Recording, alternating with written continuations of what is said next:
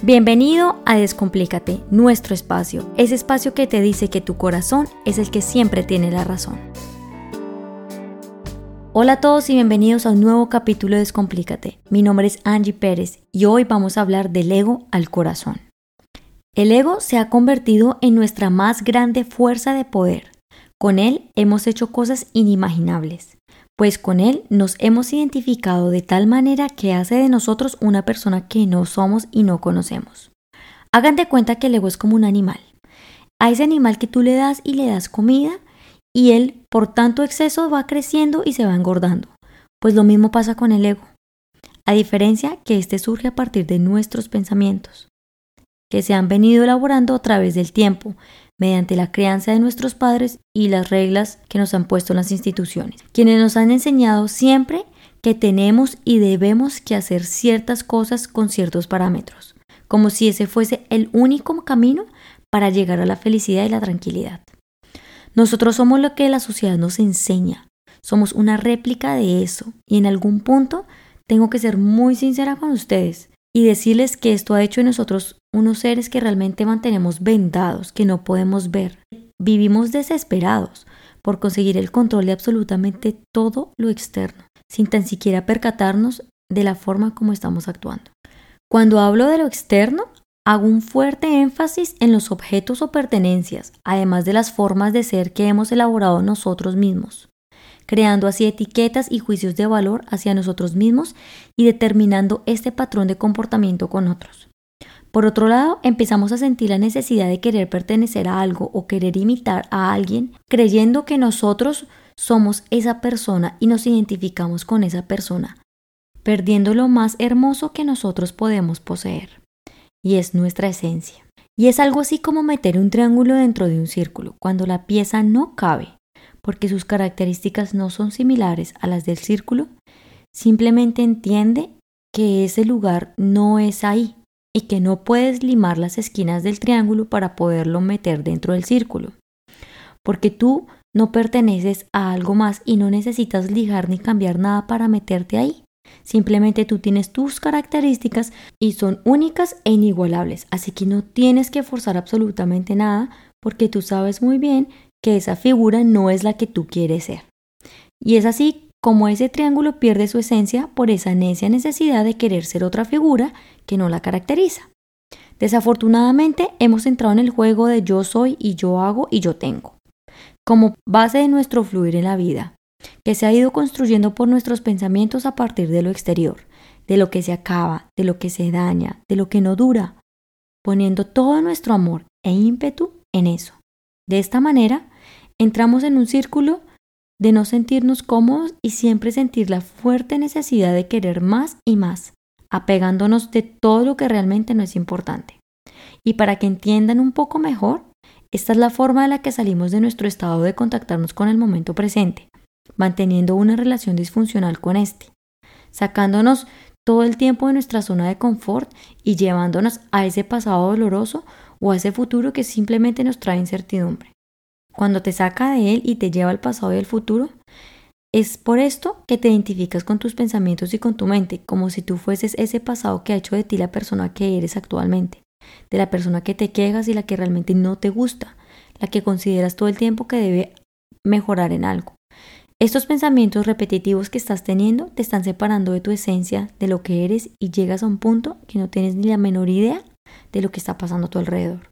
Pero te tengo buenas noticias, no le tengas miedo al ego, porque él depende 100% de tu mente. Tal como lo creaste, creyendo en él, puedes de la misma manera desvanecerlo o eliminarlo, asumiendo la responsabilidad de su creación.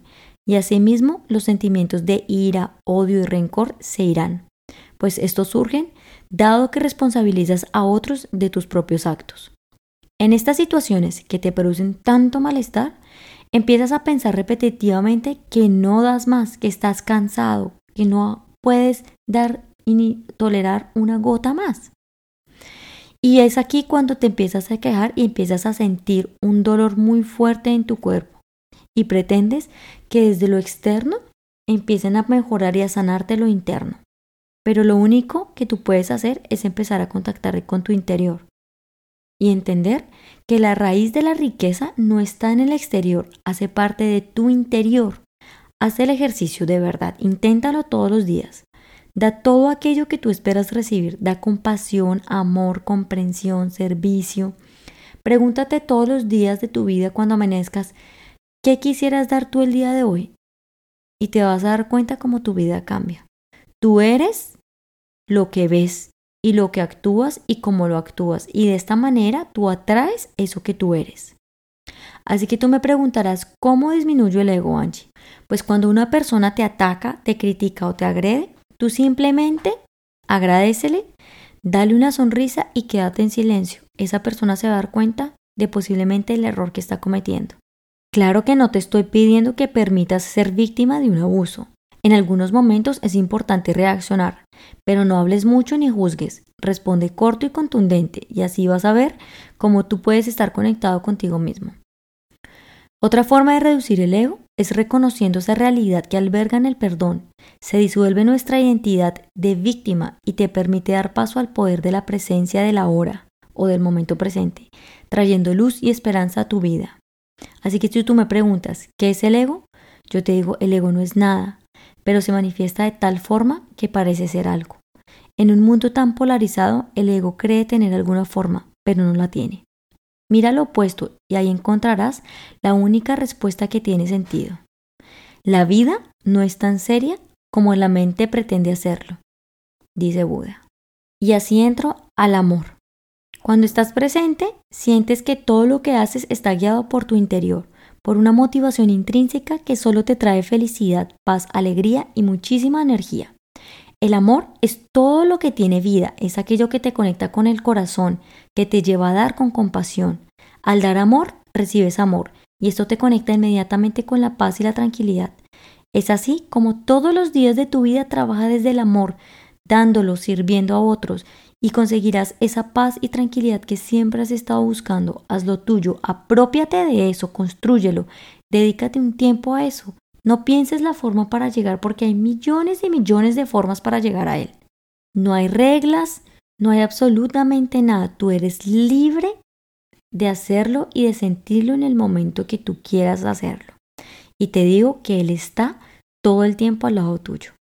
Al conectarte con todo lo que tiene vida, como el aire, las plantas, el agua, el fuego, los animales, tus seres queridos, con todas las personas que te rodean, tú te conectas desde el amor con eso y vas a ver cómo en abundancia recibirás paz y tranquilidad, abriéndote el camino a todo lo que deseas y te conectas con el momento presente. El amor, como ya he dicho varias veces, te trae paz y tranquilidad y la forma de llegar a él es reconciliándote con el momento presente, soltando y aceptando tu pasado.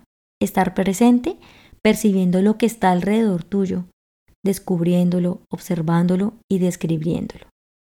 Dejándote llevar por un viaje de hermosas sensaciones que tus sentidos perciben, permitiéndote vivir una experiencia única e inigualable que se puede vivir en el ahora.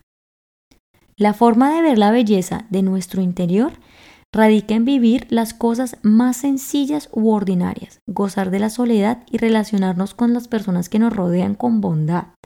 Eso es tan fácil, pero tan fácil que tú dudas y crees que eso no existe y que no puede ser tan fácil. Sentir el amor, la alegría, la verdad, es lo más hermoso y preciado que tú puedes recibir en tu vida. Y como te digo y te repito, es demasiado fácil. Y atraer esto en tu vida es muy sencillo. No te complejices, que es demasiado sencillo sentirlo. Es esto lo que te va a regalar esa sensación de paz y tranquilidad, sentirte lleno de vida. En cada instante que sientas eso, agradece y no intentes buscarlo, porque cuando intentas buscarlo desesperadamente, vuelves a caer en el error de llegar a tu ego. No olvides que todo esto que te acabo de mencionar últimamente es lo que te conecta directamente con tu ser, con tu esencia. El amor, la alegría, la paz y la tranquilidad están todo el tiempo alrededor de ti.